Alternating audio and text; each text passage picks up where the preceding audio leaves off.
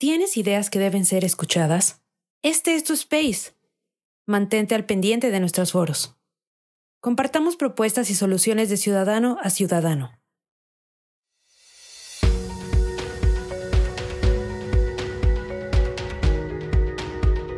Bienvenidos al espacio de Sociedad Civil México, donde propiciamos el diálogo y el debate ciudadano. En un momento comenzamos.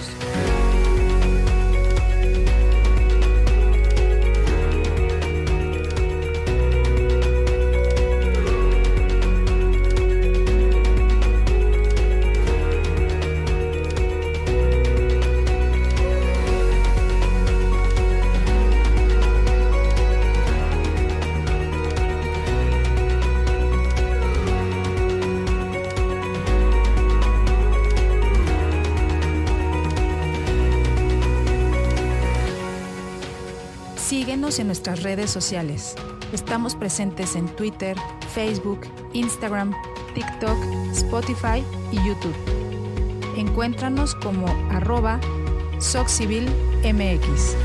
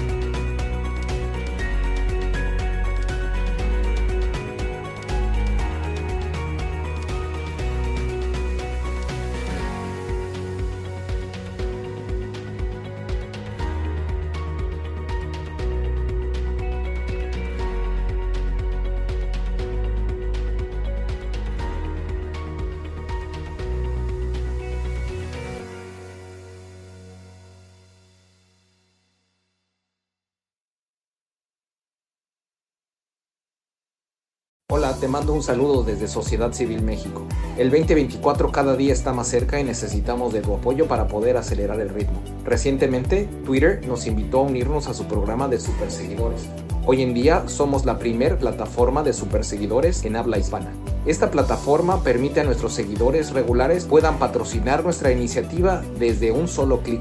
Visita nuestro perfil en Twitter e identifica dónde está la sección de Superfollow o Super Seguidor. Algunos están señalizados con una pequeña estrella. Sigue las instrucciones y listo. Gracias por ser parte de este maravilloso esfuerzo ciudadano. Somos Sociedad Civil México. Gracias. Pues muchas gracias, gracias de verdad. Y estamos recibiendo muchos mensajes, mucha gente, mucha energía eh, en esta mañanita de, de Super Sábado. Vamos a estar aquí eh, pues bueno, en, unos minutos estará por comenzar el debate, diálogo ciudadano del Frente Amplio por México desde Monterrey. Eh, Monterrey, pues es una ciudad eh, empresarial, Nuevo León, en, todo el estado hay una, hay una gran cultura empresarial, ahí, ahí tienen, tienen una, una, una gran, un gran potencial cercanos a la frontera, tienen una plataforma industrial muy importante y pues claro, los temas a los que, nos vamos a estar refiriendo eh, y van a estar refiriendo los, aspirantes son específicamente pues temas que tienen que ver con la, el, el nearshoring, la inversión, la sustentabilidad y todos esos temas que, que tanto nos interesan a todos nosotros para que podamos como país podamos encontrar eh, el crecimiento y, capitalizar el potencial que tenemos en la región de América del Norte. Eso, eso vamos a estar tratando el día de hoy, además de los programas de reducción de la pobreza, los programas de integración de grupos marginados. Eh, de verdad, esto va a estar muy interesante. Y quiero dar la bienvenida a Subió Arbiter. Bienvenido. ¿Cómo estás? Buenos días. Hola, ¿qué tal? ¿Qué tal, Gabriel? Sociedad, buenos días. Hola, buenos días a todos. ¿Cómo aquí listos para, para entrar a escuchar las propuestas. Muy, muy interesante el día de hoy, muy interesante. Pues cuéntanos, tú cómo, cómo has estado, digo, no te hemos visto últimamente por acá, pero, pero cómo has estado, cómo has estado viendo el proceso, eh, tienes ya definición sobre tus candidaturas, cuéntanos un poquito qué, qué, qué, qué pasa por tu mente. ¿Te habías imaginado un proceso como este? Lo hemos discutido nosotros en, en diferentes foros de Sociedad Civil México. Tuvimos este sueño de crear unas, unas primarias, de participar en el proceso de, de unas primarias que pudieran eh, facilitar de alguna manera organizada la elección de un candidato que tuviera el respaldo ciudadano, un proceso que facilitara la elección de un candidato ciudadano. ¿Tú qué, qué opinas? ¿Cómo lo ves? ¿En qué, qué, qué pasa por tu mente? Hola, te mando un saludo desde Sociedad Civil México. El 2024 cada día está más cerca y necesitamos de tu apoyo para poder acelerar el ritmo. Recientemente, Twitter nos invitó a unirnos a su programa de superseguidores. Hoy en día somos la primer plataforma de superseguidores en habla hispana. Esta plataforma permite a nuestros seguidores regulares puedan patrocinar nuestra iniciativa desde un solo clic. Visita nuestro perfil en Twitter e identifica dónde está la sección de Super Follow o Super Seguidor. Algunos están señalizados con una pequeña estrella. Sigue las instrucciones y listo. Gracias por ser parte de este maravilloso esfuerzo ciudadano. Somos Sociedad Civil México. Gracias. Pues, eh, pues ciertamente estamos en un proceso histórico. Yo, eh, hombre, esperaba que pudiéramos lograr que desde la sociedad civil nos organizáramos y pudiéramos llevar adelante una, una suerte de primaria donde pudiéramos desde la sociedad civil empujar algún candidato o candidata y, y que entre todos nos pusiéramos de acuerdo y, tienes, tienes, pones el, el, ahora sí que el punto sobre la I, efectivamente es algo que pues es bastante eh, inesperado que se pudo lograr esta, este Frente Amplio por México y un método donde la ciudadanía puede participar. Eso es inédito, es histórico, es, es emocionante. Y de hecho, la irrupción de Xochitl Galvez que vino a mover el tablero totalmente, que vino a provocar que la gente se entusiasmara con este proceso, pues se debe justamente a que ella vio un camino abierto donde ella podía a través del voto de los ciudadanos, a través del, del apoyo, digamos, de quienes queremos ir por encima de los partidos, pues ella vio ese, ese camino y fue cuando se subió. Coincidió además con que fue que le habían dado el amparo eh, para que le, el, el presidente le abriera las puertas y, y, tuviera derecho de réplica, a lo cual pues finalmente ya sabemos que no se las abrieron las puertas, pero bueno, esa no es novedad, que no se respete los, la ley. Eh, pero el punto es que gracias a, ese método, al, al, Frente Amplio, a esta presión de los ciudadanos, eh, que pues desde varios frentes, varias organizaciones de la sociedad civil, desde eh, pues desde que íbamos a marchar, ¿no? Este, Gabriel, de, cuando salimos a, en distintas ciudades, pues toda esa presión sirvió para que finalmente los partidos decidieran abrirse.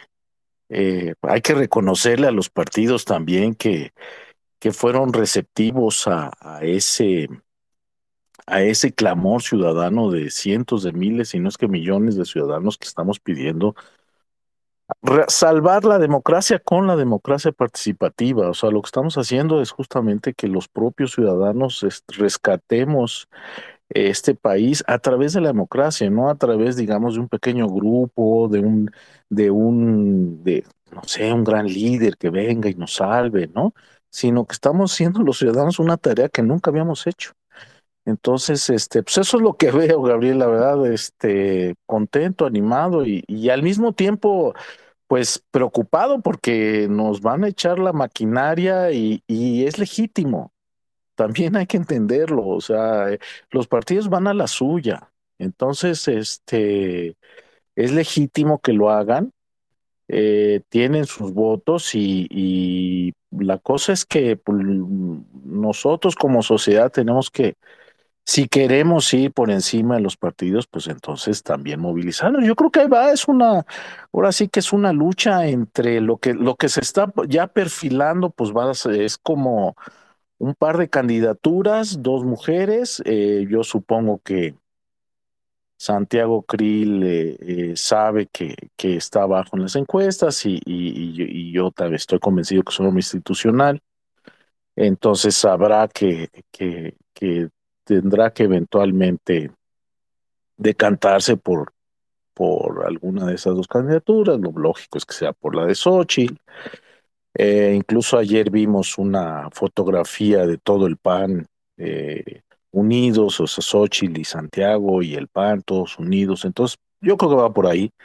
Pero bueno, en estas dos candidaturas, claramente una candidatura es una candidatura eh, mucho más fresca, mucho más apartidista, mucho más eh, outsider, ¿no? Como anti-establishment, que es lo que, lo que ha ganado, lo que ha ganado últimamente, Gabriel, no sé si estarás de acuerdo conmigo, pues ganan las candidaturas que son anti-establishment, ¿no? Que son este eh, pues, más apartidistas. Y en ese sentido, pues es lo que, lo que tenemos ahorita claramente una decisión enfrente el 3 de septiembre que va a ser entre una candidatura claramente priista, partidista, al más viejo y puro estilo, y otra candidatura que es mucho más fresca, mucho más eh, espontánea, que viene desde la ciudadanía y que viene de la marea rosa. la propia Sochi lo ha dicho, esto, esto, yo sin la fuerza de la marea rosa no estaría aquí y, y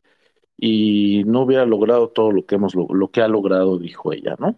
Entonces, este, es muy interesante, pues, el panorama, Gabriel. Ya no, ya no me sigo, pero, pero sí lo veo entre, entre, entre elegir un, una candidatura eh, partidista es lo que, lo que al final vamos a ver la noche del 3, quien gana si una candidatura clásica, partidista, lo más, lo más eh, destilado del priismo lo podemos ver en, en Beatriz Paredes, una, sin duda una mujer capaz, talentosa. Y por otro lado también tenemos este, una candidata muy, muy fresca, con experiencia, digamos que que una candidatura muy especial, muy atractiva, que puede jalar el voto, el voto eh, indeciso, el voto indeciso es que después de cinco años sigue sin darse cuenta de, de, de dónde va el país. Eh, ese grupo de indecisos, creo que Xochitl tiene mayor capacidad de, de atraerlo, ¿no? En fin, este, pues eso es, Gabriel, no sé, tú, tú cómo, tú cómo ves, cómo, cómo ves el, eh, cómo vamos. Mira, yo, yo siento una energía, una energía ciudadana muy, muy potente. Siento que hay una gran, gran participación. También creo que muchas de las preocupaciones que estamos teniendo en el contexto actual y resultado de las encuestas y, las, las, eh, eh, los resultados que hemos estado viendo, creo que la respuesta la tenemos nosotros mismos como tú bien mencionas, aquí el tema es un tema de participación ciudadana y es un tema que la gente, que la gente se registre, que la gente participe y que rompamos ese, ese, ese corporativismo al que hace referencia. Creo que es por ahí. Y, si queremos que esto tenga el impacto y dé el resultado que estamos deseando, la respuesta está en nuestras manos. Y de verdad, yo les quiero agradecer a, todas y cada una de las personas que están involucradas en el registro de ciudadanos en la plataforma del Frente Amplio por México. De verdad, muchas gracias, eh, porque queremos que, ese registro sea particularmente ciudadano. Nos interesa que, sea gente de la comunidad, de la, de, la comunidad y de, la sociedad, y que, y que, ese, y que esa, esa votación del 3 de septiembre sea lo más ciudadana posible. Quiero dar la bienvenida. Está aquí con nosotros ya nuestra queridísima Analú. Eh, no sé, Analú, si quieres hacer un comentario inicial. Muchas gracias, un saludo a todos. Hola, te mando un saludo desde Sociedad Civil México. El 2024 cada día está más cerca y necesitamos de tu apoyo para poder acelerar el ritmo. Recientemente, Twitter nos invitó a unirnos a su programa de superseguidores. Hoy en día somos la primer plataforma de superseguidores en habla hispana. Esta plataforma permite a nuestros seguidores regulares puedan patrocinar nuestra iniciativa desde un solo clic. Visita nuestro perfil en Twitter e identifica dónde está la sección de Super Follow o Super Seguidor. Algunos están señalizados con una pequeña estrella. Sigue las instrucciones y listo. Gracias por ser parte de este maravilloso esfuerzo ciudadano. Somos Sociedad Civil México. Gracias. A la comunidad de sociedad civil, a todas las personas que nos están escuchando, recordarles que estos eventos, este es el segundo de cinco foros temáticos, no son debates, no, no, no tenemos la intención de que se hagan debates porque no estamos en los tiempos para hacer debates y hacer propuestas y contrastarlas.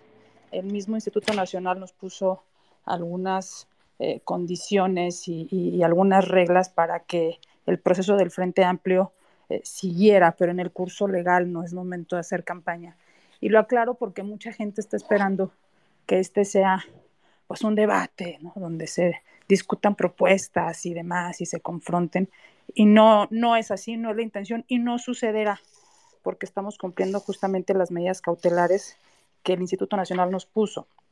Pero sí son foros interesantes para eh, escuchar las posturas, las visiones de cada uno de los aspirantes y eso pues ayuda mucho, ¿no? Al ejercicio democrático que se está impulsando desde el Frente Amplio por México y aparte contrasta a lo que estamos viendo del lado del oficialismo, que no, no, no, no confrontan ideas, no, no, no se distinguen unos de otros, quien lo quiere hacer pues lo hace por su lado y los demás pues no, no se prestan al diálogo porque está prohibido, ¿no?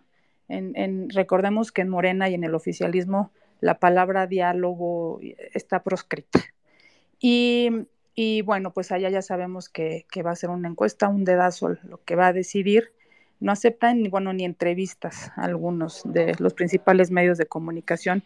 Y acá es todo lo contrario y queremos que la ciudadanía escuche las visiones de cada uno de los aspirantes y, y pues que se vaya dando una idea y vaya decidiendo quién le gusta más de cara a la elección al, al, proceso de consulta directa que se va a llevar a cabo el 3 de septiembre.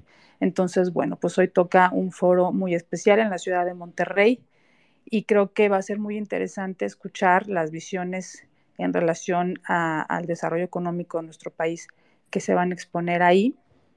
Y bueno, pues me parece que son ejercicios muy interesantes y hay que aprovecharlos, ¿no? Eh, porque luego caemos en lugares comunes y decimos, no hay propuestas, no sabemos, eh, nadie propone, nadie dice, eh, nadie explica lo que busca, lo que quiere, todo. No, no, no, sí hay muchas ideas, muchas ideas para el país y hay, hay ideas diferentes, hay que escucharlas, hay que ver los estilos de cada quien y creo que estos ejercicios eso propician. Así es que, bueno, pues de una riqueza inmensa, hay que aprovecharlos porque son para la ciudadanía y es, es, muy interesante. Y de nuevo, pues muchas gracias a Sociedad Civil por hacer siempre las mejores transmisiones en todas las redes sociales. Sí, eh, es el, el baile comercial. Estamos en este momento ya eh, haciendo streaming tanto en YouTube, en Facebook eh, y en TikTok. Y bueno, esperamos que tan pronto se empiece a generar la transmisión desde el lugar, podamos tener cobertura ya de, de este de este eh, eh, gran, importante evento que bien describía Ana Lucía.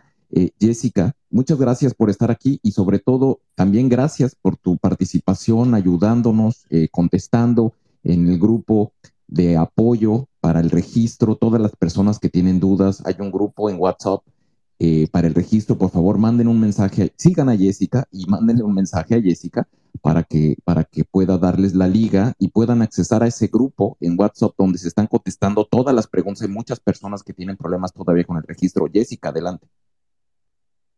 Encantada de estar formando parte de esto. Y es que además del el reflector obvio que está sobre los aspirantes y lo interesante y lo importante que es estar atentos a sus perspectivas, está interesantísimo observar esta dinámica ciudadana que se está creando. De entrada, este super sábado está trayendo la atención de ciudadanos que en, antes de ahora solamente se enfocaba, por ejemplo, en eventos deportivos. Y desde el surgimiento de la marea rosa, la politización de la ciudadanía es un hecho y este tipo de eventos atrae la atención. Y aunque los mexicanos estamos acostumbrados a solidarizarnos y articularnos ante una emergencia y evidentemente percibimos la realidad política nacional como una situación de emergencia, pero siempre antaño lo solemos hacer de forma reactiva para reparar daños y en este momento de alguna manera sí, aunque tenemos esta sensación del daño ya hecho, también nos estamos uniendo y articulando para construir de una forma proactiva, inédita en esta sociedad que siempre se mantenía apática, se mantenía al margen. Y aunque apenas está surgiendo, es muy interesante observar cómo cada vez más la gente se involucra, cómo hay un efecto dominó y cómo además hay unas dinámicas emocionales y reactivas propias de la adaptación. Y en el foro va a ser interesante ver cómo tiene que haber una mimetización entre las respuestas que solían darse en ámbitos políticos, como el aplauso de vez en cuando, nada más como la ambisconería, versus eh, las reacciones ciudadanas más orgánicas, más auténticas. Y el, por ejemplo, algo que me llama la atención es que en los foros en los que la ciudadanía, bueno, todos los asistentes presenciales son neutros, desde Durango yo noto que suben los decibeles con las participaciones de Xochitl. Es decir, mueve emociones ciudadanas y la gente lo manifiesta. Entonces, claramente ella se distingue de los otros eh, aspirantes como la aspirante ciudadana y es bien interesante ver estas dinámicas, cómo surgen, cómo se moldean, cómo la gente tiene que entender que este Frente eh, Amplio por México es verdaderamente un ejercicio ciudadano en el que nos estamos abriendo paso para el fortalecimiento de la democracia y tienen que entender que si alguna cosa no les gusta, no podemos echarle la culpa a vicios del pasado, sino que tenemos que enfocarnos en construir para mejorar, porque Roma no se hizo en un día y porque todos juntos ponemos el granito de arena que va a construir esta gran montaña del México del futuro. Muchas gracias, Jessica. Muchas gracias. Y, quiero, quiero atender, hay, una, hay, muchas personas que nos están mandando mensajes diciendo que la señal en YouTube no está funcionando.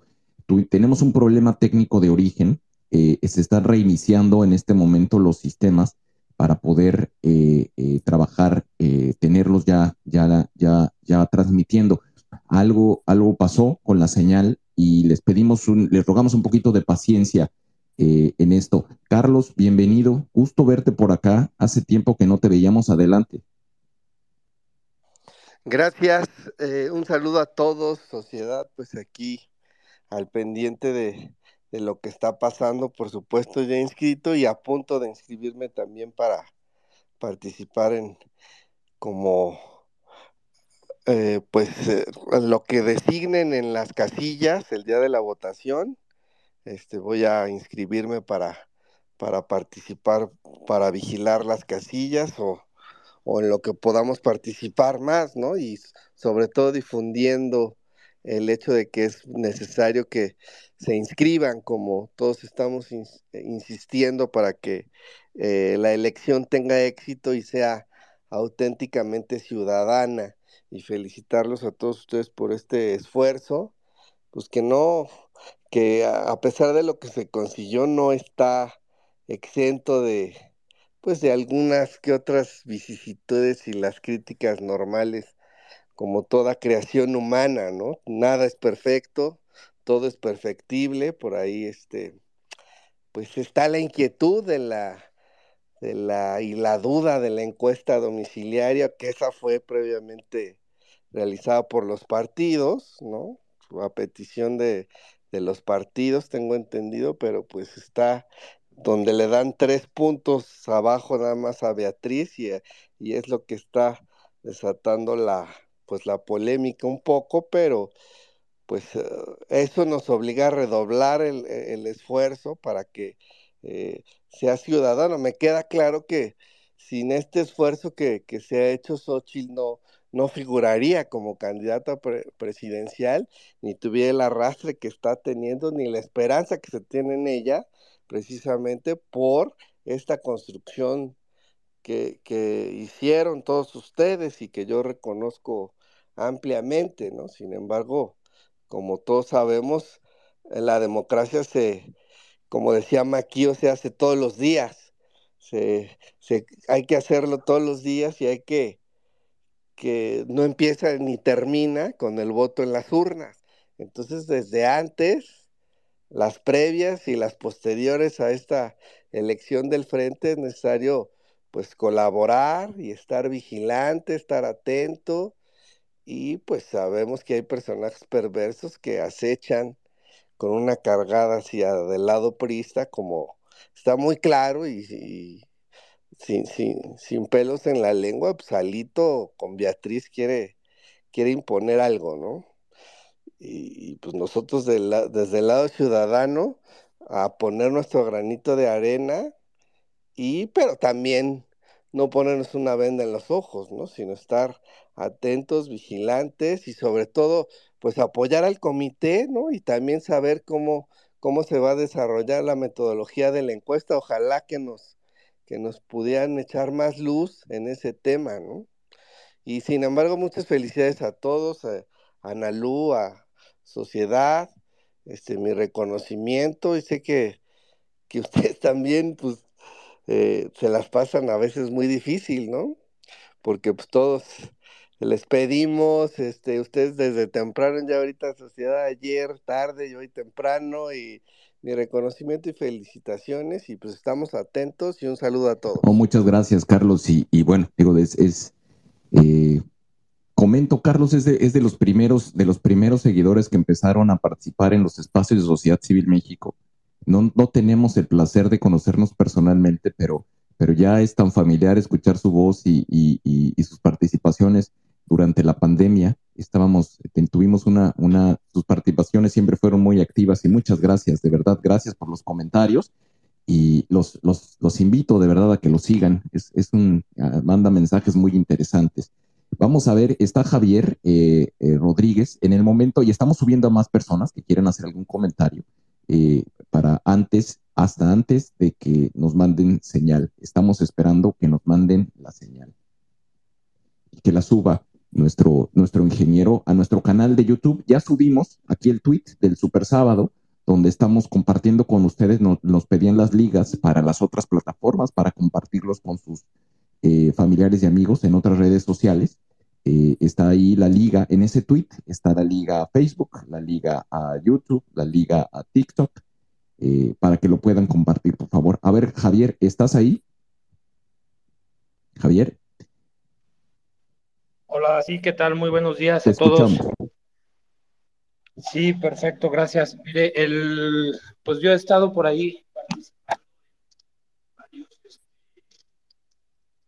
bueno, que son varios foros este, he estado muy interesado en todo lo que se menciona, en poder participar este, desde mi trinchera.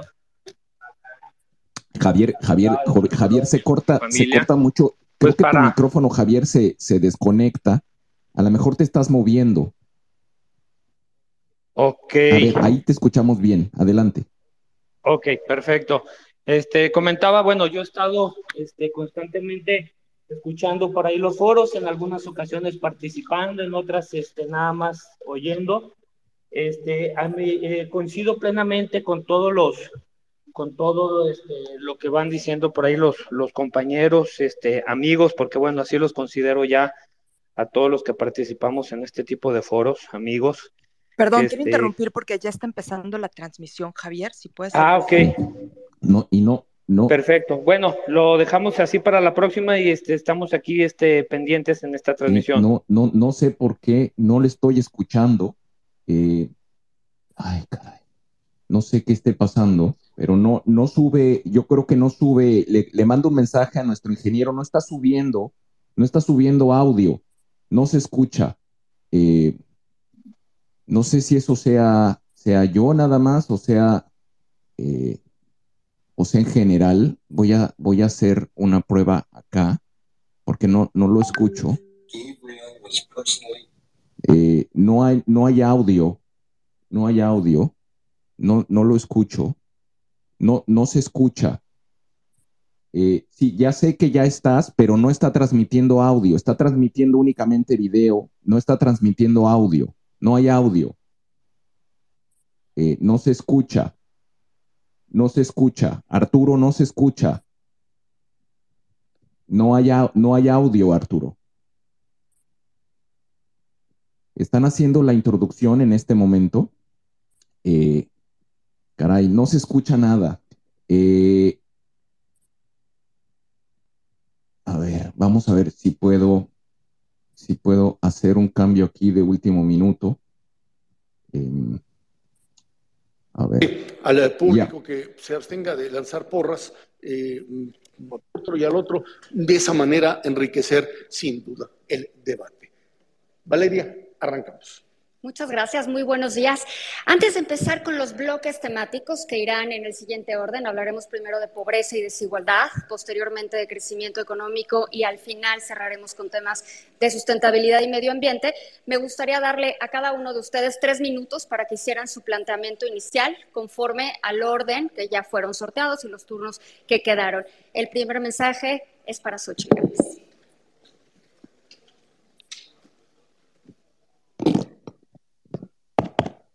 Tesquide Juanana, Tesquide Juadada. Buenos días, señoras, buenos días, señores. Qué gusto saludarte, mi querida Beatriz, mi querido Santiago, Valeria, Ezra.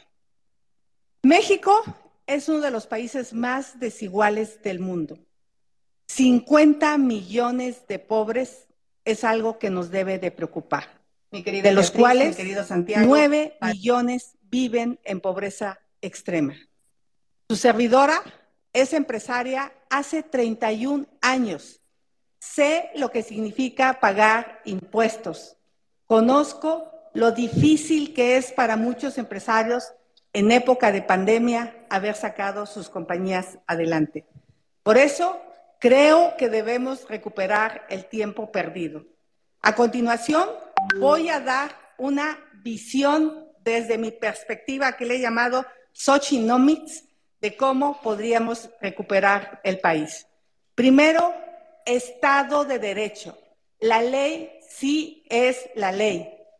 Dos, evitar la extorsión, no la de la delincuencia, la de los funcionarios a los empresarios que quieren abrir una gasolinera o algún negocio. Dos, apostarle a la seguridad pública. Es importante recuperar la paz y la tranquilidad Tres, necesitamos agua y energía limpia. Cuatro, infraestructura, ductos de gas al sureste y líneas de transmisión hacia las zonas industriales. Fortalecer el capital humano. Temas como la inteligencia artificial, la robótica y la programación tienen que estar en los planes de estudio. Gastar de manera inteligente. En pocas palabras, dejar de gastar a lo pendejo, como lo hemos hecho. Siete, manejo económico de la economía, manejo responsable de la economía. Eso no lo ha hecho tan mal este gobierno. Ocho, reducir la desigualdad. Más adelante les digo cómo. Nueve, necesitamos un desarrollo regional sostenible con identidad. No es lo mismo Nuevo León que Chiapas o Yucatán. Nueve, eh, un 10, perdón, un sistema de protección universal. No podemos dejar pasar la mejor oportunidad que nos está ofreciendo este momento la economía, el nearshoring. Si no lo hacemos, nuestros hijos, nuestros nietos no nos van a perdonar. Esta oportunidad no se va a volver a presentar en muchísimas décadas. Muchas gracias. Muchas gracias.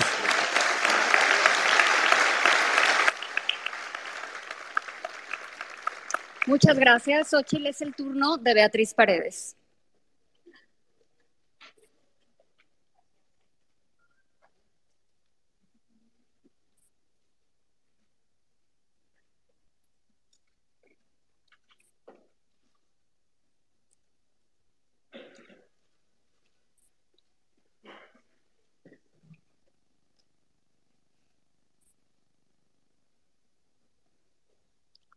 Dedico, esta intervención con nostalgia a un amigo que ya no está, don Lorenzo Zambrano.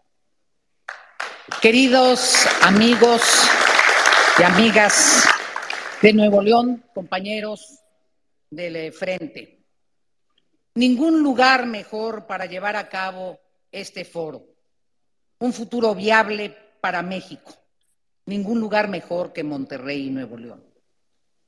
Porque si hay alguna región del país que ha demostrado que es el trabajo el ingenio y la perspectiva lo que le da viabilidad a México es precisamente Nuevo León, los regios. Y por eso quiero señalar que lo que nos da viabilidad es el trabajo, la fuerza esencial que caracteriza a los mexicanos, nuestro espíritu creador. Pero trabajo e inversión forman un binomio indisoluble. Por eso tenemos que resolver la paradoja que ha caracterizado al Estado mexicano postrevolucionario. Es absurdo el enfrentamiento, la desconfianza que han vivido durante décadas empresarios y gobierno por políticas erráticas que en muchos momentos han tenido las administraciones. Quiero recordar una frase contundente de Ricardo Margain un 18 de septiembre de 1973. El pueblo mexicano, y en especial el de Nuevo León, es un pueblo que busca realizar su propósito, su propio destino y que cree que el trabajo es una de las más elevadas formas de expresión de la personalidad humana, que desea y anhela superarse, pero ello solo puede realizarlo en un ambiente de paz, orden, tranquilidad y reconocimiento pleno de sus derechos. Es lo que legitima el poder y lo único que justifica el derecho moral de mandar porque quiero gobernar con el derecho moral de mandar, vamos a estimular el trabajo y la alianza clara, sin rubores, con los inversionistas mexicanos, que sepa el capital que México es un espacio donde respetando el, el Estado de Derecho y garantizando la certidumbre jurídica pueden generar empleo y pueden hacer que el potencial extraordinario de México se expanda en beneficio de toda la sociedad.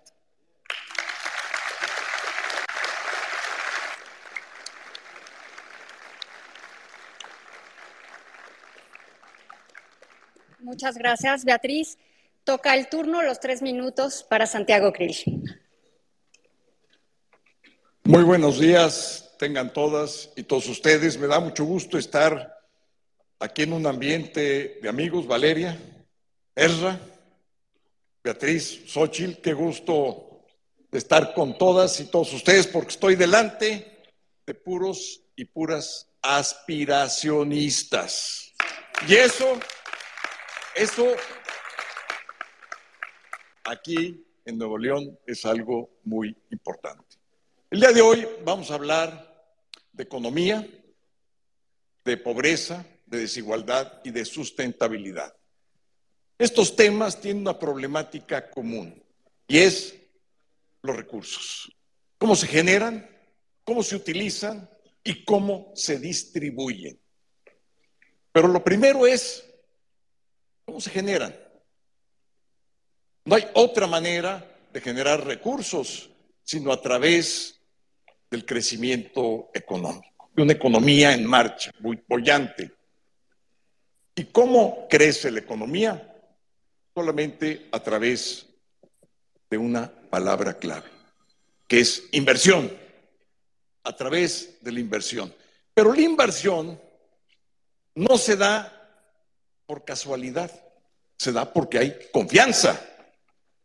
Y la confianza es algo que tarda un periodo de tiempo, pero eso sí, se pierde en un instante y con un solo acto. López Obrador tomó la brutal decisión de quitarle el crédito y la confianza a México. Una confianza que se había logrado por décadas, con la apertura económica, con la transición democrática.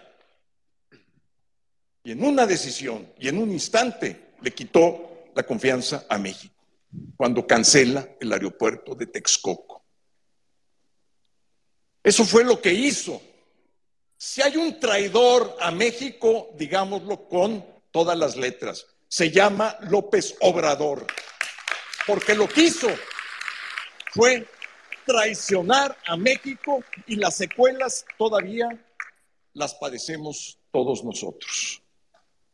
No solamente se canceló un aeropuerto de clase mundial, se canceló la confianza a mí. Es lo terrible y por eso califiqué con todas sus letras como brutal la decisión de este presidente. Pero ¿saben qué? Para eso está el frente, para eso estamos todos nosotros, unidos y decididos para sacar estos de Palacio Nacional. Con el frente, con el Frente Amplio por México. Gracias.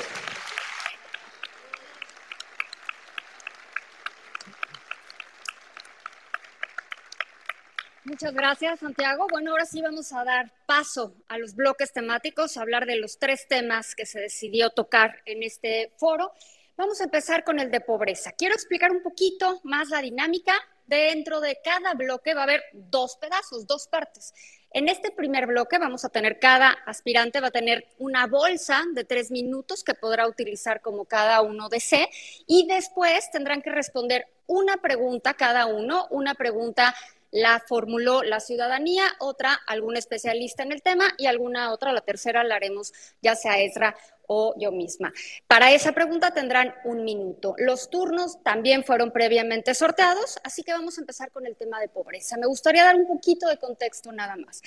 La pobreza yo creo que es uno de los problemas que pues más lacera a México y no es eh, novedad, lleva siéndolo durante muchísimos años. Con las últimas cifras vimos una disminución de la pobreza, cifras muy recientes además, una disminución de la pobreza en cuatro años de aproximadamente 5.5 millones de personas. Estoy hablando de la pobreza multidimensional, tal cual la define el Coneval.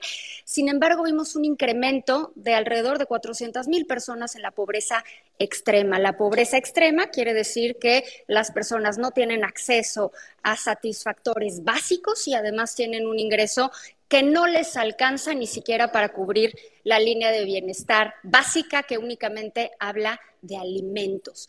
Sí es un problema, la desigualdad, que son problemas distintos, ha estado disminuyendo durante, las últimas, durante los últimos años. Sin embargo, creo, y esta es opinión personal, que no es al ritmo al que merece la sociedad mexicana. No podemos vivir con una sociedad tan desigual como la que tenemos. En ese sentido, me gustaría darle la primera el primer turno a Beatriz Paredes, según fue sorteado, para que empiece a hacer uso de su bolsa de tres minutos.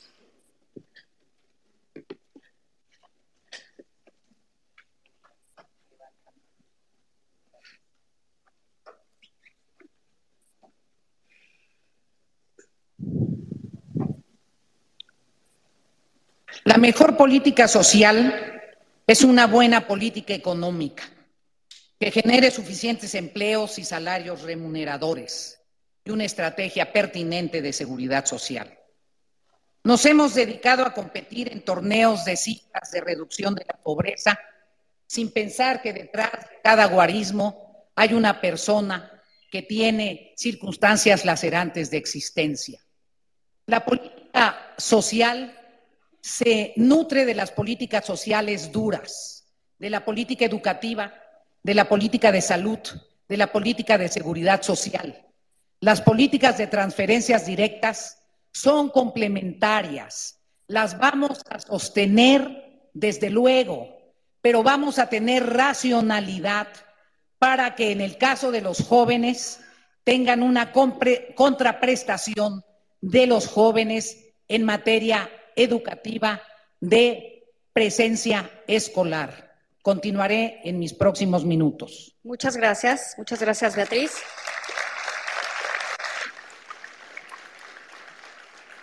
Ahora es el turno, por favor, de Santiago Krill.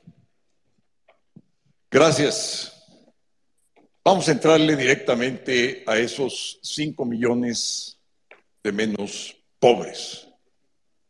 Menos pobres relativos, porque por una parte, sí, subió el ingreso, pero por otra parte, las carencias bajaron.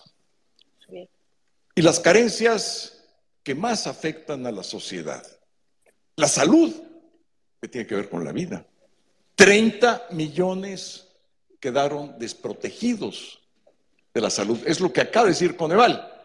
Claro, el gobierno quiere presumir que se bajó la pobreza, pero la pobreza tiene que verse de una manera integral al ser humano. ¿De qué le sirve a alguien tener una transferencia económica que le llegue a una bolsa cuando la tiene que sacar a la otra para pagar la salud? Las familias de menores ingresos, cuando tienen un problema de salud, es catastrófico. Se acaba con su patrimonio. No hay transferencia en dinero que le alcance. Que le alcance. Gracias. Gracias. Xochitl, adelante. Creo que no se puede bajar. No, ¿verdad? Este, bueno, pues a mí me tocó nacer en el Valle del Mezquital hace 60 años, una de las regiones más pobres del país. Yo estoy convencida que el principal problema es que el piso no está parejo. Tratan de medir a los desiguales como iguales cuando ese es el problema. Así es que lo primero que tenemos que hacer es emparejar el piso. Me tocó ser parte de un gobierno donde se implementó un programa que iba enfocado a la alimentación, a la educación y a la salud. Y creo que ese es el camino correcto. En especial, a mí me tocó llevar electricidad a dos millones de personas.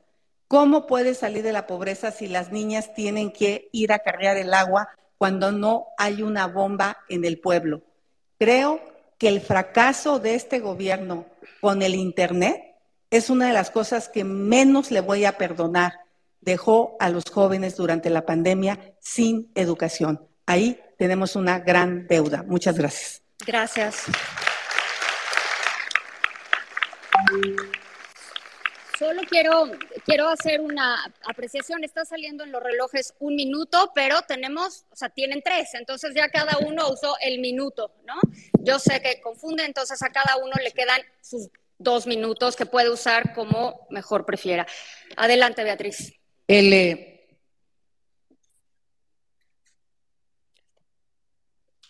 consciente de que estructuralmente la mejor política es una fusión de política económica y política social para atender focalizadamente la pobreza.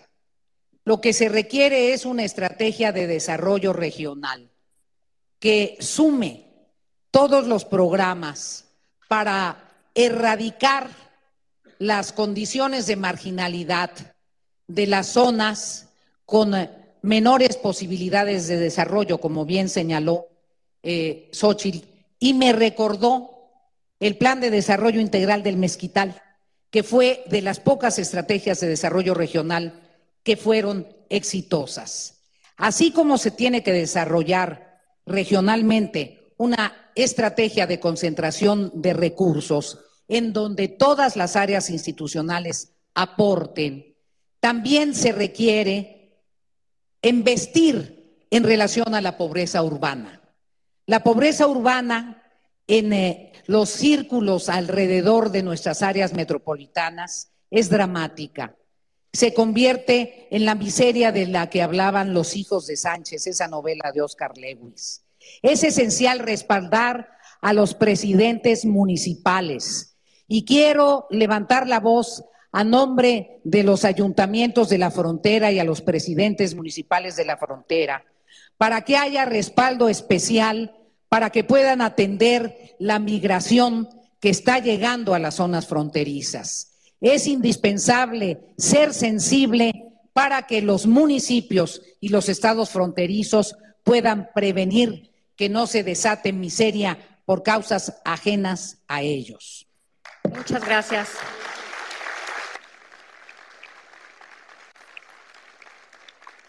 Santiago, adelante. Muchas gracias.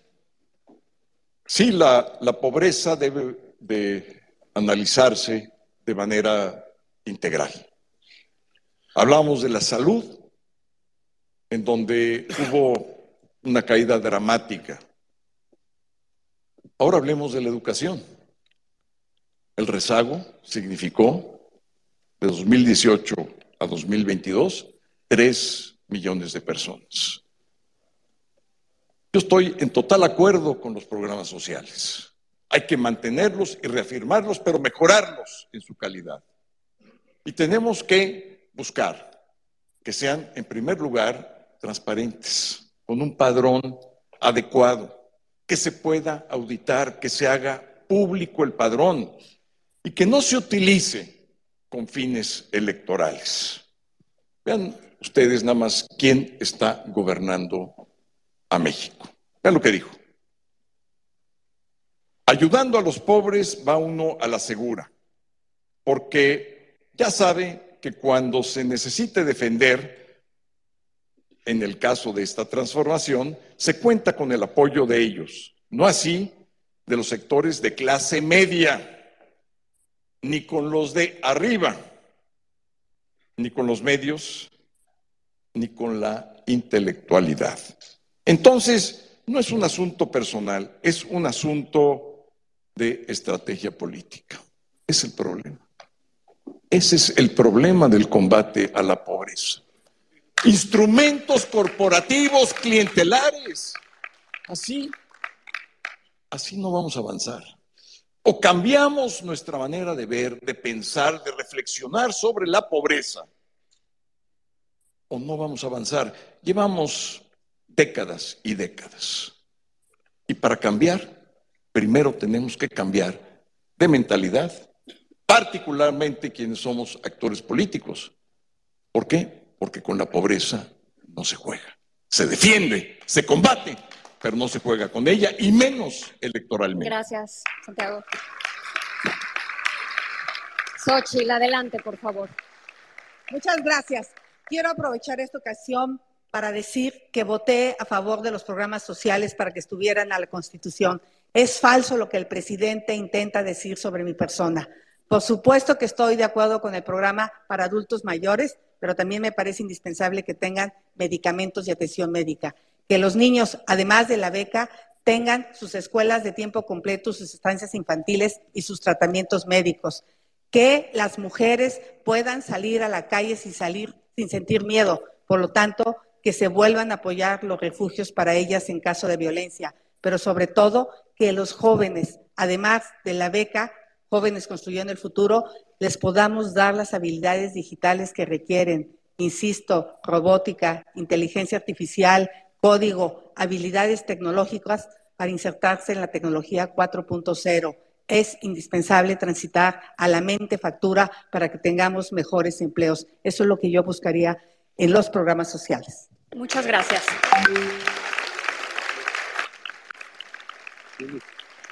Te quedan 57 segundos, Bueno, Xochitl, si Entonces, quieres de- usarlos. de- déjeme pasar al siguiente tema. Me parece que lo ideal sería tener un sistema de protección universal, donde todo mundo tenga una pensión para su vejez, tenga un sistema de salud universal como fue el Seguro Popular, que tengamos un sistema nacional de cuidados para que no seamos las mujeres las que tengamos que hacernos de los cargo, cargo de los niños y de los adultos mayores, que todas las personas tengan una vivienda digna y que para aquellos que trabajan haya un seguro de vida, un seguro de invalidez, estancias infantiles, es indispensable, pero sobre todo un seguro de desempleo. Yo estoy convencida que podemos con la nueva tecnología tener muchos empleos, pero hoy no tienes seguridad social si no tienes un patrón específico, o sea, alguien que te pague una nómina. Entonces, eso está dejando sin seguridad social a los choferes de plataformas digitales. Urge transitar hacia un sistema de protección universal. Muchas gracias. Muchas gracias.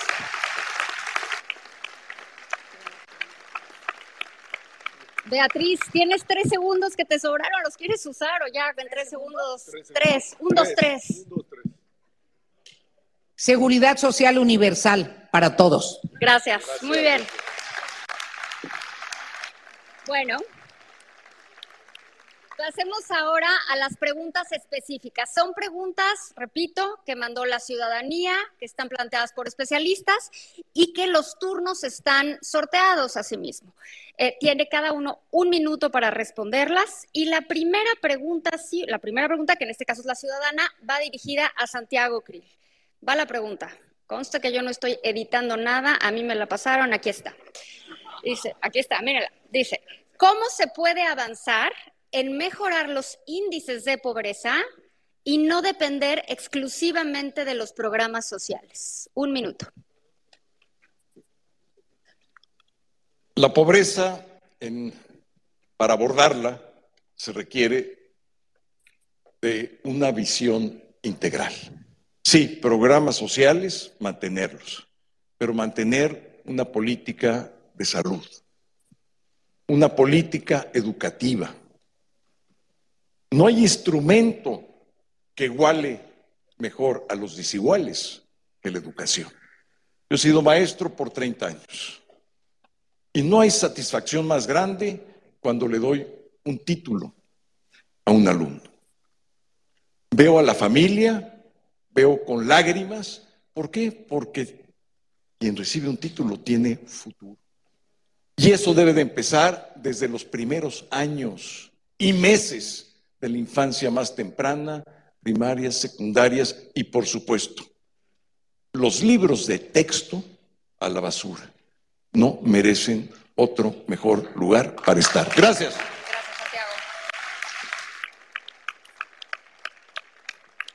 La siguiente pregunta sobre este tema de pobreza y desigualdad va dirigida a Xochil Gálvez, la plantea un especialista y nos dice, ¿cómo podemos garantizar el acceso a recursos para los productores del campo, tanto para conectarlos a los mercados y a las cadenas productivas, como para impulsar la innovación tecnológica en este sector.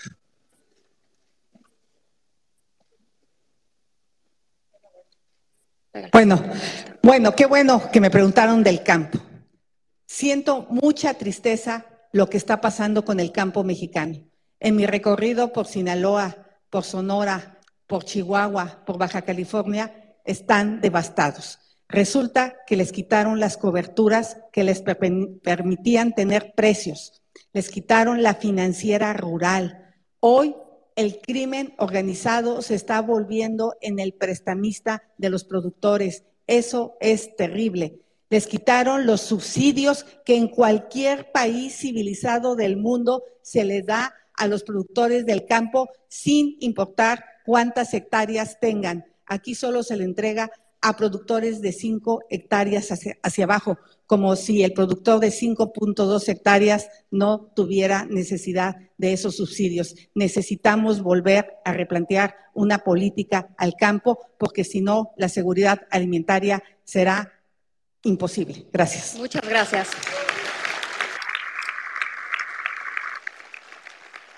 Beatriz, a ti te tocó la pregunta de los moderadores, así que te la voy a hacer yo directamente. Todos hablan de acceso a mayores eh, satisfactores. Pensión universal, acceso a recursos para el campo, acceso a un seguro de desempleo, acceso a un montón de cosas. Suena muy bien. ¿Cómo lo vamos a fondear? Podríamos tener algunos ahorritos en Pemex, Valeria. con unos poquitos ahorritos en Pemex.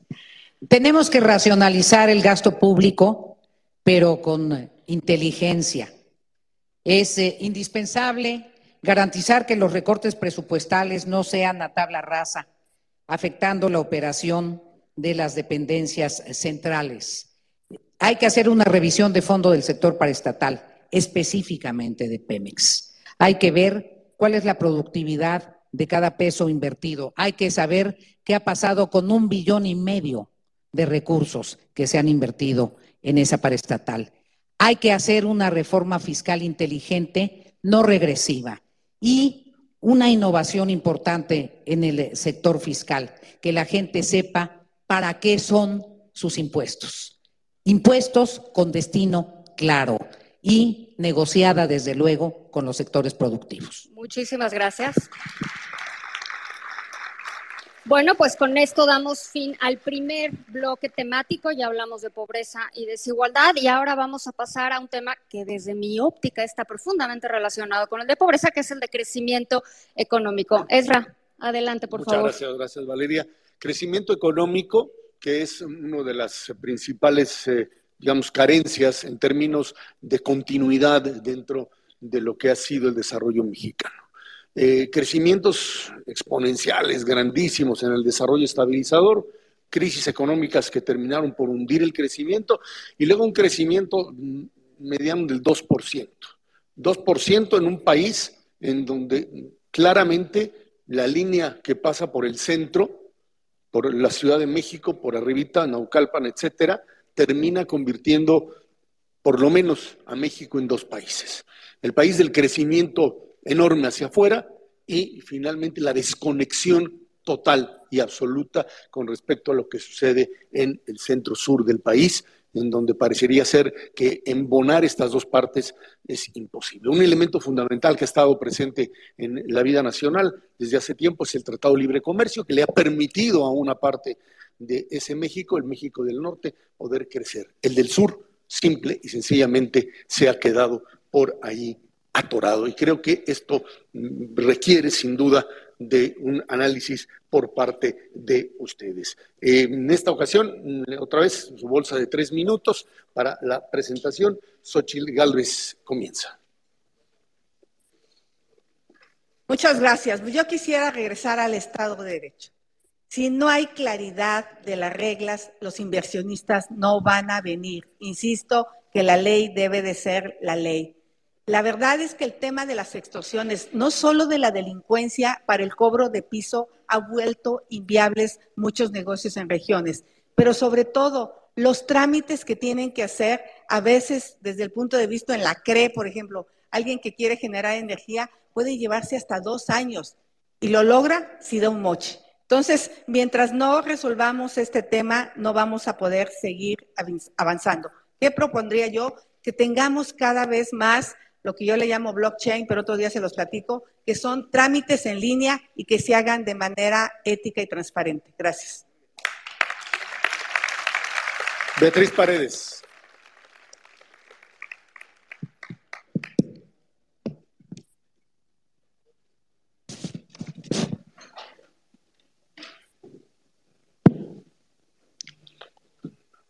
Eh, creo que tenemos la necesidad de una reconceptualización. Crecimiento económico con inclusión social. Nos hemos quedado atrapados en el debate de el neoliberalismo o el populismo económico. Ni el neoliberalismo ni el populismo económico. La eficiencia económica, el manejo serio de las finanzas públicas, la apertura comercial derivada de los tratados, las oportunidades de inversión con Estado de Derecho e imperio de la ley, el cumplimiento de los tratados internacionales, una política energética que fomente la inversión, una legislación laboral que propicie el trabajo decente y que propicie la modernización, atender la transformación tecnológica y la innovación en las empresas y propiciar el desarrollo de seguridad social y una gran estrategia para transformar al sector informal. Nuestro enorme problema en la economía es que alrededor del 60% es economía informal. Y si no asumimos que requerimos una estrategia integral del sector privado y del sector público para estimular que haya un proceso de formalización de la economía, difícilmente vamos a resolver el problema estructural del bienestar de nuestra sociedad. Santiago. ¿Cómo hacer crecer nuestra economía? Regreso al primer principio, confianza. Al segundo, Estado de Derecho. Y aquí coincidimos con Xochitl y con Beatriz. Y el tercero, lo voy a explicar. Cuando fui a Nogales y quise entender el nearshoring, las cadenas de suministro y su relocalización, Dije, oigan, ¿y cómo están de parques industriales saturados. ¿Tienen suficiente energía eléctrica para tener una planta industrial aquí en frontera? No. ¿Por qué? Porque están haciendo una en Sonora, pero eh, de aquí a que llegue y va a ser solamente, son paneles solares, la inversión que están haciendo en Sonora, va a tardar y va a ser solamente para una situación emergencia. Agua, electricidad, espacio, infraestructura, pero escuchen esta historia. Me reuní con los aduaneros y le dije, bueno, ¿cómo van los trámites? Y me dijeron, no me lo va a creer, pero hubo dos días que se paró la aduana. ¿Por qué? Porque la están administrando los de la Armada, los marinos. ¿Y sabe qué? Se cayó el Internet y se pararon dos días las exportaciones por Nogales. Otra vez, o tenemos una visión amplia o integral de inversión, sí, pero para que llegue la inversión se requiere un ambiente que la pueda hospedar. Y si el gobierno no tiene esto en mente, como una política pública permanente e integral, estamos hablando todos de otro mundo. No va a haber inversiones que vengan con la inseguridad y la violencia, que es otro de los temas que ya hablamos en otros foros. Pero vean nada más simplemente los asaltos del transporte, de los camiones que van hacia el norte y a la frontera, el 80% en exportaciones. ¿Quién se hace cargo de ciertas carreteras? ¿Quién se hace cargo de la violencia? ¿Quién se hace cargo de la corrupción? Ninguna compañía que esté cotizada en bolsa, en las bolsas de valores internacionales, puede dar un peso. Y si lo da, son multas y sanciones gravísimas. Entonces, tenemos que abordar esto en distintos caminos. Cada camino requiere de mucha política, ¿eh? porque no solamente es voluntad, hay una serie de intereses creados en cada cuello de botella que se requiere mucho valor, mucha confianza y para eso está el Frente Amplio por México. Un momentito, un momentito.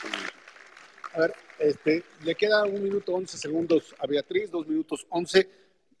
Una precisión nada más. Eh, una de las preguntas que hice, yo sé que a lo mejor ustedes van a decir, tú pregunta lo que quieras, yo contesto lo que me parece, pero yo insistiría, ¿cómo vamos a conectar al México del Sur, al México del cacicazgo y del atraso, con el México del Norte, con el México del Tratado Libre Comercio, con este México de la pujanza, algo que no hemos hecho? Xochitl, adelante.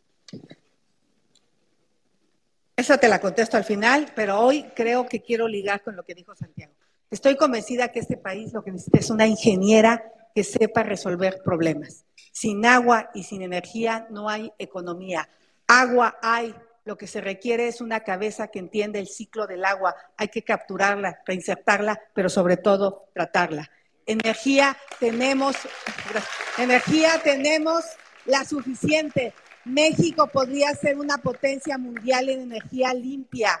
Es increíble lo que hemos hecho apostándole a los combustibles fósiles. El combustible del futuro es el hidrógeno verde. Tenemos cientos de litorales donde podríamos desalar el agua y con energía solar producir hidrógeno verde, que es lo que va a mover la industria automotriz del futuro. Imagínense ustedes que México tiene 87 gigawatts instalados. 30 de ellos no operan, no funcionan. Por eso los apagones constantes, no solo aquí en Nuevo León, en Baja California Sur. Solo tenemos una disponibilidad hoy de 4 gigawatts. Estamos a punto de entrar a la línea al aire de los apagones. Te contesto en la siguiente. Tienes todavía 56 segundos, Ochi. Después, ok. Beatriz, adelante. 1-11.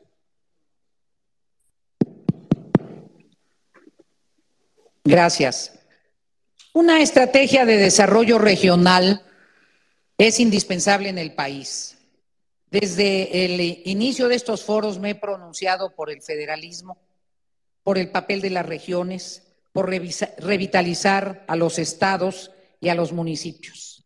En esa estrategia de desarrollo regional, desde luego, el sur-sureste de nuestro país es prioritario, en primer lugar porque tiene agua, volúmenes inmensos de agua. Qué bueno que hay una ingeniera en este equipo porque nos eh, resaltará estos, estos recursos. En segundo lugar, porque también hay extensiones muy importantes de tierra productiva.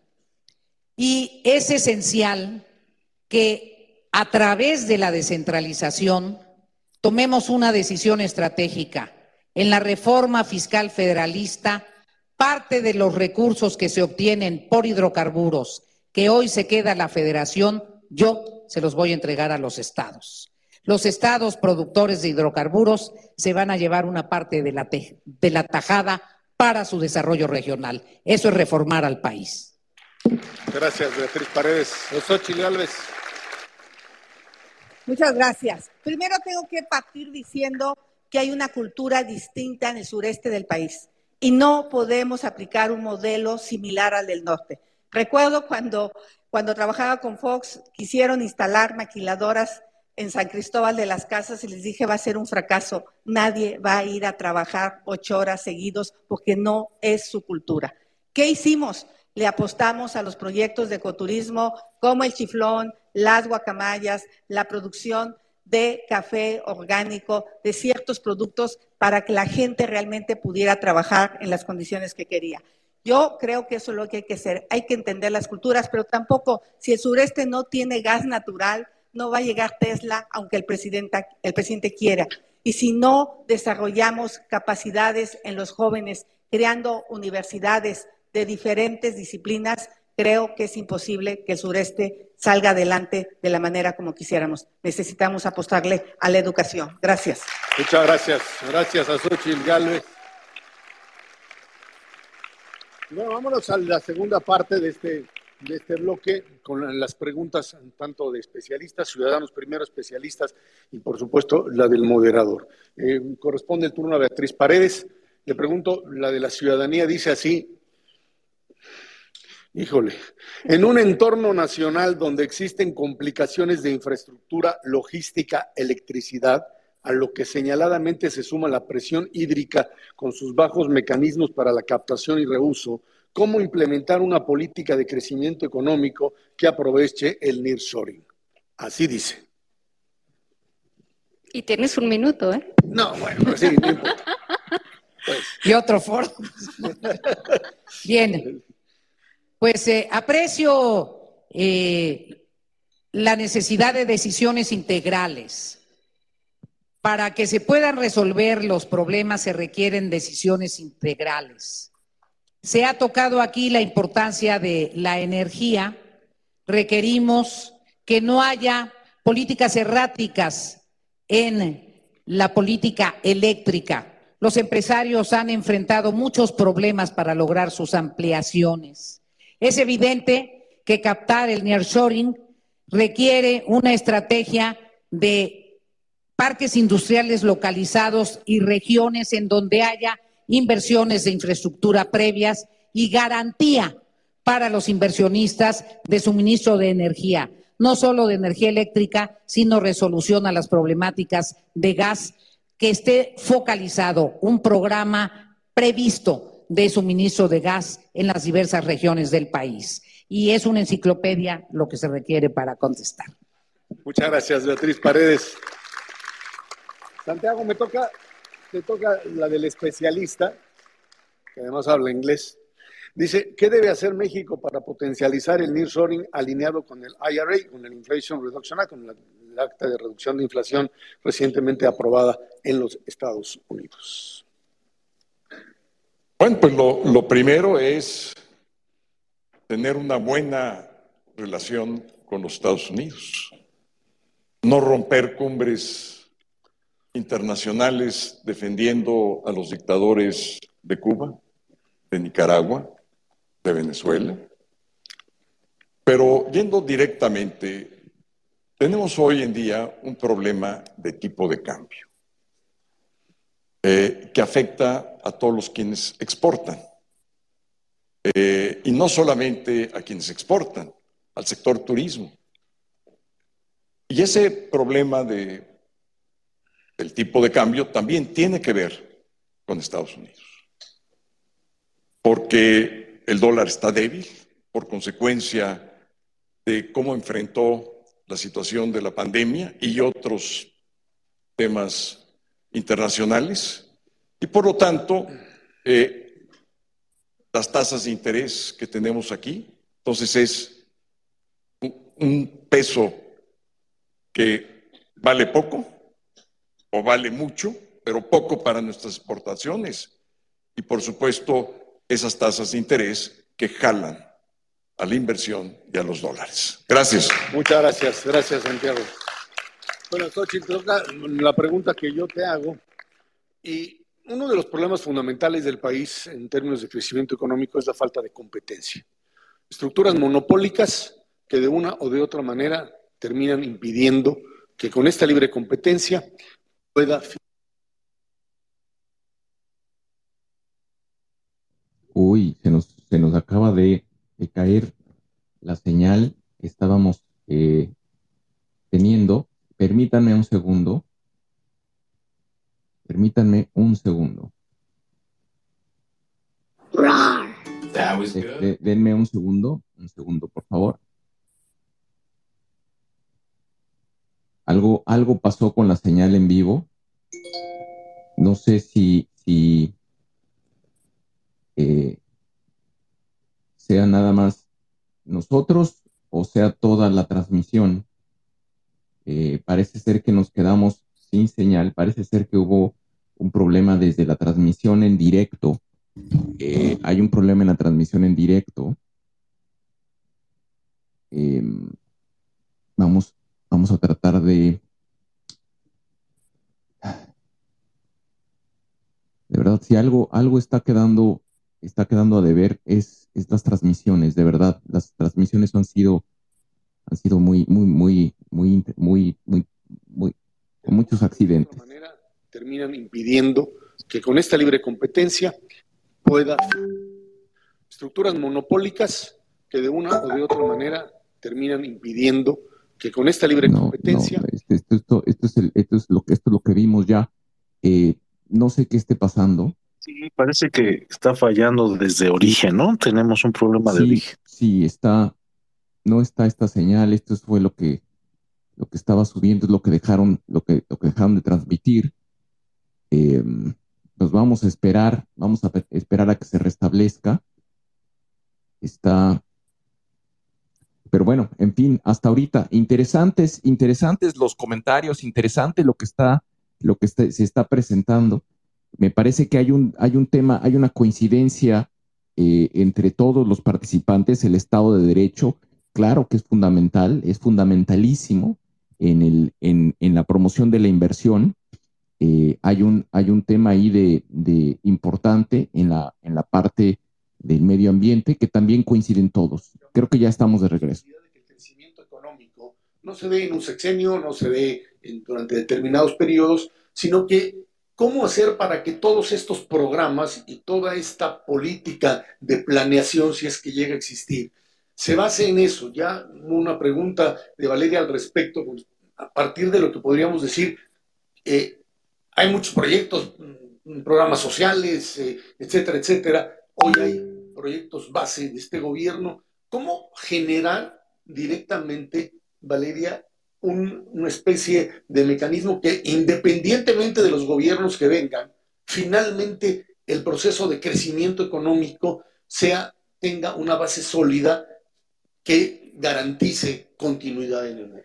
Una base sólida que garantice la continuidad del crecimiento, pero además cuide los recursos, porque nos estamos acabando nos gusta decir que al planeta, pero no estamos acabando los recursos del país. ¿Cómo le hacemos para ser sustentables, no únicamente en, términos de finanzas públicas, que por supuesto que hay que ser sustentables y responsables, sino también en temas medioambientales? ¿Cómo podemos hablar de una transición energética más rápida? ¿Cómo podemos hablar de contribuir a las metas globales, porque pues somos parte de este planeta? contribuir a las metas globales para disminuir o por lo menos frenar el calentamiento global, el cambio climático, ¿Cómo le hacemos en términos de sustentabilidad, que es un tema clave para el crecimiento económico? Bolsa de, tres, con las bolsas. bolsa de tres minutos, Santiago Krill comienza. Gracias. Tenemos un problema del aquí y del ahora. Y es la contrarreforma de López Obrador a la reforma constitucional que quiso hacer y la derrotamos, pero entró por la puerta de atrás con legislación secundaria y cambió las reglas que no pudo hacer con la reforma constitucional, las cambió con su reforma de legislación secundaria. ¿Y qué fue lo que hizo? Obliga a la CFE a producir cuando menos el 56% a través de sus plantas. La gran mayoría de las plantas de CFE son plantas de combustóleo, que es el contaminante eh, más fuerte al aire. Es el que tiene eh, más contenido de azúcar. Aquí entenderán muy bien eh, por cadereita, nosotros entendemos muy bien por tula, y Salamanca entiende muy bien qué es lo que pasa y cuando estamos enfermos de vías respiratorias, problemas cardíacos, y además esto es criminal, porque somos el segundo país más contaminado del mundo. Primero está India, después nosotros. Entonces, lo primero que tenemos que hacer es frenar esta reforma secundaria. Por un voto se perdió. Hay que tener siempre presente quienes votaron a favor del proyecto de López Obrador. Ya sabemos que dos ministras están fuera. Y hay uno que ya regresó, espero que se quede con nosotros. Entonces, ¿qué es lo que se necesita? Primero, frenar para que entonces sí podamos garantizar, cuando menos en materia de energía, que vamos a contribuir a mejorar el ambiente en el país, pero también como ciudadanos del mundo, vamos a contribuir para evitar el cambio climático o combatir. ¿Qué se necesita? Pues se necesita dos cosas. Muy buenos abogados para que vayan a la corte y ganen lo que tengan que ganar. Pero también, ¿qué se necesita? Se necesita el Frente Amplio por México. Por si eso falla. Y no voy a decir más, pues me va a regañar el INE. Lo podemos hacer todos nosotros, unidos, para hacer un cambio en política de medio ambiente. Gracias. Gracias, Santiago.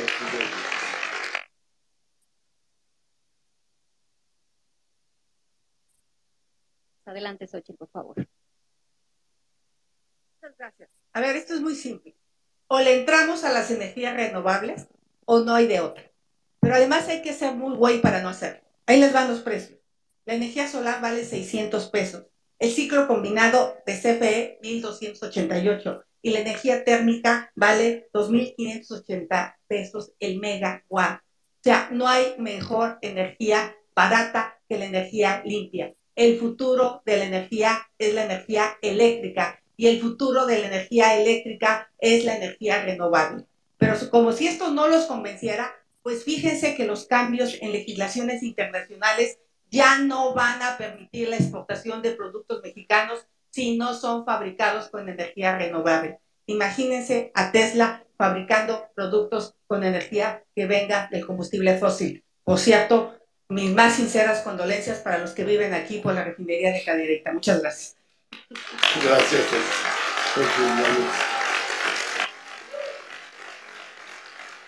Beatriz Paredes.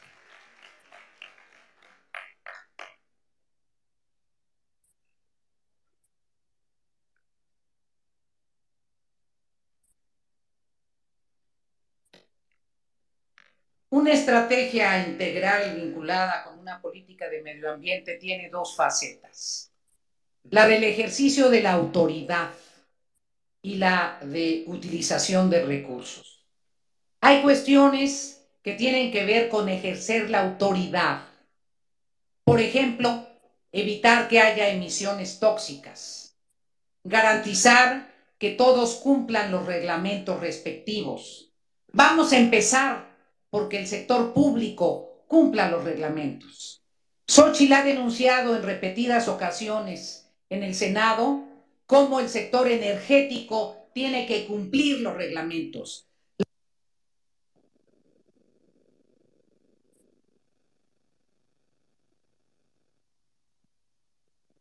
tóxicas, que cumpla y aplicar la ley, el sector hotelero muy claramente en relación al mar y a los ríos. Es esencial también exhortar al sector privado a que aplique la normatividad. Pero hay un enorme esfuerzo para cumplir desde el sector público con la protección de los bosques. Tenemos que plantearnos la tasa de deforestación cero. Tenemos que garantizar la protección de los ecosistemas marinos y costeros. Tenemos que generar una estrategia integral en favor del agua, de la protección del agua y grandes inversiones, por ejemplo, en el Distrito Federal, en la Ciudad de México, para que haya un drenaje pluvial. No puede ser que desperdiciemos tanta agua dulce en nuestro país. Voy a establecer un ministerio del agua, porque no se les olvide que convertiré las secretarías en ministerios. Gracias, eh, Beatriz. Eh, a ver, nada más, eh, otra vez, perdón, te, vuelvo a hacer una pregunta con respecto a esto. Están planteando tanto Beatriz como Santiago modelos que de una o de otra manera garantizarían una transición energética eh, muy, muy violenta, te diría yo, muy difícil de articular. ¿En dónde? ¿Quién va a invertir en eso?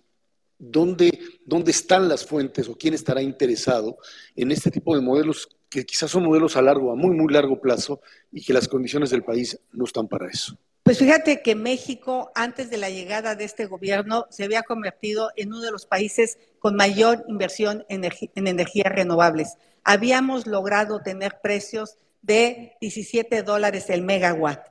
Si no los convenció el costo de la energía, yo te quiero decir que los va a convencer que el pasado julio fue el mes más caliente en 200 años ha terminado la era del cambio climático y ha empezado la era de la ebullición. Si quieren que sus nietos, sus hijos tengan un mejor futuro, tenemos que dejar la adicción a los combustibles fósiles. No hay de otra. Por eso me parece muy, muy importante plantear en este foro que tenemos que regresar al Acuerdo de París para resolver los graves problemas de contaminación. Es increíble que en Pemex Kuma haya sacado 40 mil toneladas de metano y haya sido un satélite extranjero el que lo detectara y no la SEA, porque esa no hace absolutamente nada. Gracias. Santiago. Tienes 17 segundos, perdón, pensé que los veías. 17, segundos.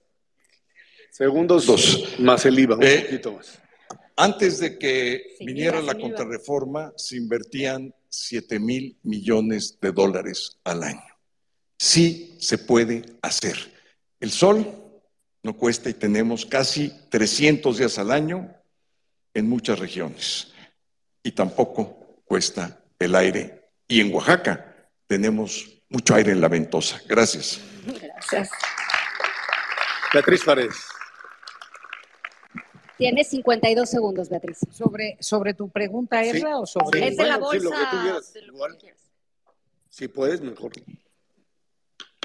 Yo creo en los jóvenes y en su enorme eh, pasión de vivir. Por eso los jóvenes están tan preocupados por el cambio climático. Tienen razón.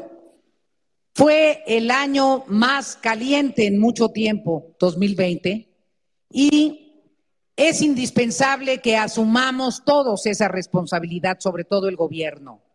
Política de energías limpias, inversiones en preservar nuestros bosques, nuestras selvas, no destruir a la península de Yucatán con el mal trazo del tren Maya y elaboración de un mapa de riesgos a nivel país. Claro que se va a invertir, son las directrices también del TEMEC. Hay recursos internacionales para invertir en energías limpias si los están corriendo. Ese es el problema.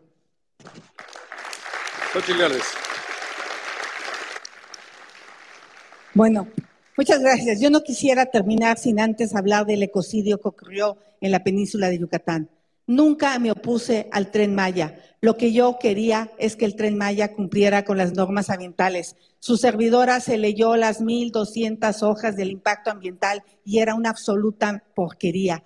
Es increíble que se haya devastado la zona Maya sin consultar previa libremente a los pueblos indígenas. ¿Cómo los iban a consultar si no había ni siquiera proyecto ejecutivo?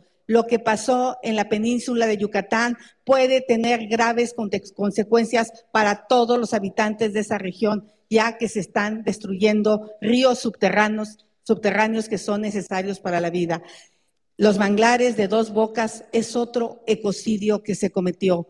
Necesitamos que las instancias de gobierno también cumplan con la ley y me opuse a este decretazo del presidente para que la obra pública no pasara por estos estudios ambientales. Gracias. Xochitl, casi casi que te iba a decir que, ni te sientes porque la primera pregunta ciudadana, la que es ciudadana, va para ti otra vez. Entonces, yo quisiera eh, darle un poco de contexto a esta pregunta. Tú hablabas hace un momentito de hay que dejar la adicción a los combustibles fósiles, hay que transitar a las energías renovables. Diste con mucha claridad los precios, mostraste lo conveniente de hacerlo de esta manera. Sin embargo, ¿por qué no lo hemos hecho? ¿Es únicamente un tema regulatorio? ¿Qué está pasando? Y ahí viene la pregunta ciudadana. La pregunta ciudadana es, ¿cómo planean facilitar una transición rápida, yo creo que rápida es la palabra clave, a energías renovables? No lo hemos hecho por güeyes. Porque mira, la verdad es que México tiene uno de los mayores niveles de asoleamiento que ya lo quisiera Alemania. Tenemos un montón de energía renovable en el istmo de Tehuantepec, pero también podemos apostarle a la energía distribuida. Te voy a dar un ejemplo de cómo se puede resolver Baja California Sur de volada. Tenemos que poner parques de celdas solares con almacenamiento, ya existe. Eso te da energía para todo el día. El viento en la baja sur se da en la tarde-noche, por lo tanto ahí puedes meter generación eólica. Pero durante el día te pones a hacer hidrógeno verde con el sol, con la desalación del agua de mar y con eso podrías tener el respaldo para la Baja California Sur. Esa es una manera de resolver de manera inmediata el problema. En seis meses podemos tener instalados los parques solares y tener el suficiente turismo para nuestro país. Muchas gracias. Gracias. Gracias, soy Gil Galvez. Beatriz Paredes. Pregunta de especialistas, ya son un poco complicados. ¿Será posible que México cumpla con los nuevos compromisos de México adoptados en la COP27? Esto sobre el aumento de la meta de reducción de emisiones del 22% a 35% para 2030, sobre todo considerando la actual apuesta por combustibles fósiles. La planteó Marcelo Ebrard, ¿verdad? Espero que haya consultado. No, creo, no creo que sea especialista, pero no. Bueno, digo, estaba ahí apostando. Eh, México tiene que tener una agenda agresiva para cumplir con la COP y debe ser un compromiso del gobierno de la República. Yo soy una convencida de estos organismos internacionales y de cumplir nuestros compromisos. Vamos a pedirle a cada estado que tenga una agenda agresiva de cumplimiento de los compromisos. Vamos a impulsar la transformación paulatina de vehículos de combustión por vehículos eléctricos, empezando por el gobierno. Vamos a obligar al gobierno y a estimular a la iniciativa privada y a convenir la agenda de cumplimiento con metas precisas año con año. Vamos a cumplir. Muchas gracias, Beatriz. Santiago, te toca la pregunta de la moderadora, o sea que te toca mi pregunta. Y quiero, y quiero mezclar dos temas con los que empezamos este, este bloque. Hablamos de sustentabilidad y hablamos de, por un lado, de sustentabilidad financiera, sustentabilidad de finanzas públicas, sustentabilidad de crecimiento y también de medio ambiente. La pregunta es, ¿Y qué hacemos con Pemex? ¿Qué hacemos con Pemex? Que yo creo que tiene varios temas, por un lado, de finanzas públicas muy serios, porque lo que nos está costando Pemex es significativo, y por otro lado, estamos hablando de combustibles fósiles. ¿Qué hacemos con Pemex? Es una gran pregunta. Y lo es por dos motivos. Por el significado emblemático que ha tenido Pemex para el país, que ahí está. Es una gran pregunta porque contempla muchos intereses creados de tiempo atrás. Eh, es una gran pregunta porque Pemex está quebrado. Cada mes, dos meses, tres meses va bajando su nivel de credibilidad de inversión. Lo primero que tendríamos que hacer es una evaluación de costo-beneficio. Lo segundo es cómo vamos a absorber la deuda, porque tiene una deuda. ¿Y cómo se va a pagar esa deuda y cómo se va a refinanciar esa deuda? Y otra cosa muy importante, la situación laboral. ¿Por qué? Porque si vamos a reducir la escala de producción de petróleo por costo-beneficio, vamos a tener que enfrentar el problema de carácter eh, laboral. Eh, es un problema complejo y requiere, sin duda, una situación enormemente inteligente, integral y decidida y con voluntad y con el Frente Amplio por México se puede lograr. Muchas gracias, Santiago. Gracias a Santiago Krill. Antes de antes de llegar a la parte final, a los mensajes de cada uno de ustedes, les recordamos que pues mañana es el último día, tres, el, mañana es el último día para inscribirse en el Frente Amplio, eh, sí está establecido, queda un día, eh, día 20 de julio, y bueno, pues ahí está de para agosto, aquellos. Ya estamos en agosto. en agosto. Por eso decía Santiago que, decía Santiago que hablaba de tipos de cambio y creo que esto se trata de otra cosa, de cambios de tipo que es una cosa diferente. Eh, tres minutos, mensaje de cierre. Regístrense un segundito, Esra, regístrense en frenteampliopormexico.org.mx. Mañana es el límite para registrarse y que puedan votar y participar en la consulta el 3 de septiembre. Y ahora sí, ya toca dar paso a los mensajes de cierre. Tiene cada uno de los aspirantes tres minutos y vamos a comenzar con el mensaje de cierre de Beatriz Paredes.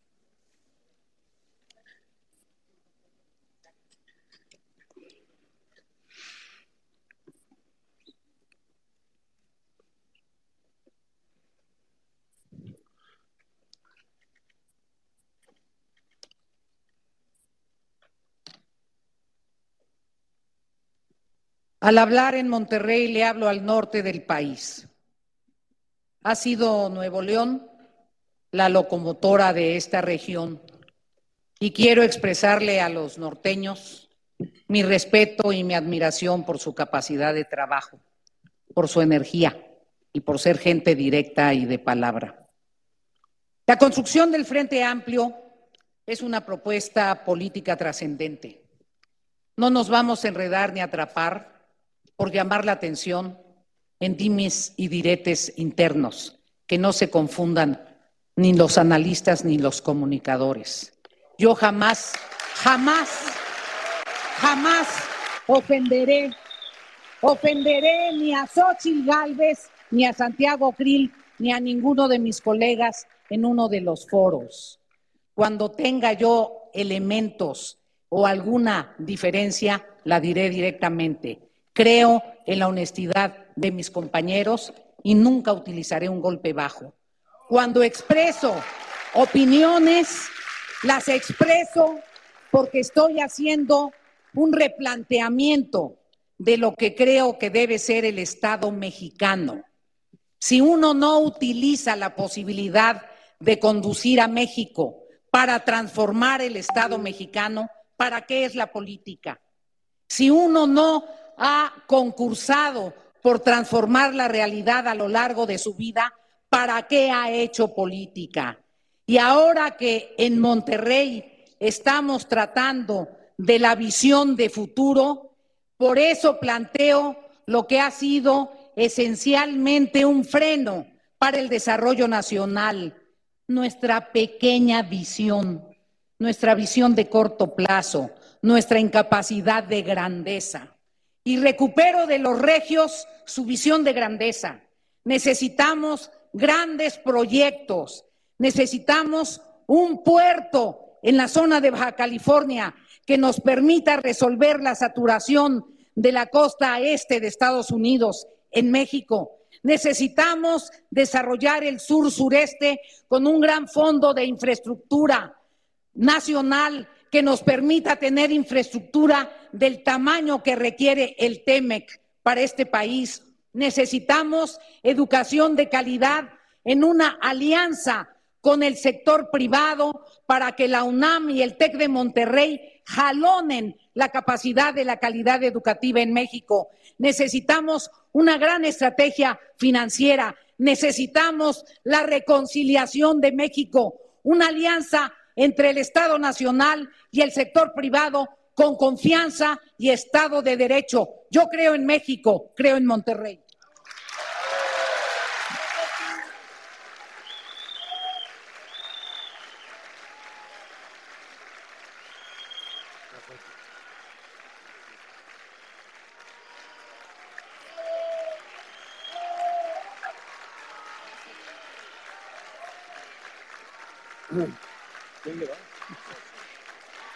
Ya, ya, ya, ya, ya, ya, ya, ya, sin porras, sin porras, sin porras.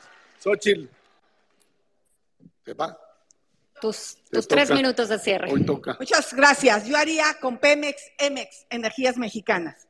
No quiero dejar de despedirme diciéndoles que la próxima década puede ser la década de México, la década que nos inserte en las grandes ligas, entre las 10 economías más importantes del mundo. México debe ser sostenible, resiliente y, e innovador. Sostenible porque todos los negocios que vengan tienen que proteger al medio ambiente. Resiliente porque somos un país que a pesar de las dificultades va a salir adelante. E innovador porque debemos de complementar la industria de la maquila y la manufactura con la industria 4.0 y la mente factura. No hay tiempo que perder. El nearshoring está pasando enfrente de nosotros. Solo una de cada 50 empresas que se podrían relocalizar en nuestro país lo está haciendo. No podemos resolver todos los problemas de un jalón, pero podríamos establecer zonas estratégicas donde nos pongamos a trabajar en cinco cosas. Certeza jurídica, seguridad pública, resolver el problema de la energía y el agua, trabajar en capital humano, sobre todo en el sur-sureste y sobre todo construir la infraestructura como líneas de transmisión y agua que requerimos.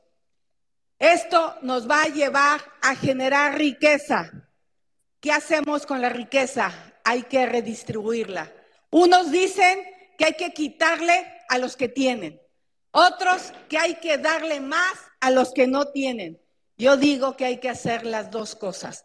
Los que tienen deben y quieren ponerle más dinero. Garanticemos gastar bien su dinero. Los que no tienen quieren salir adelante, quieren una oportunidad, quieren ser parte del sueño mexicano.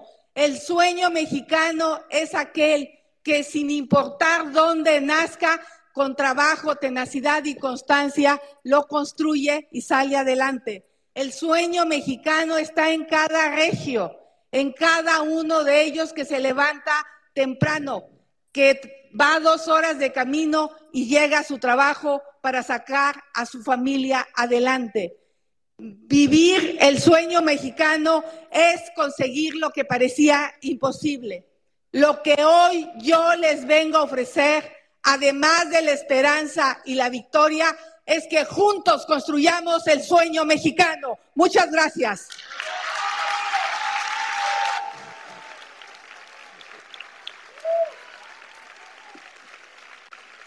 Muchas gracias, Xochitl. Santiago, tus tres minutos para cerrar.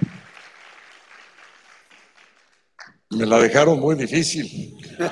¿Qué esperabas con dos mujerones? Muy difícil. Ni modo. Dos muy buenos finales.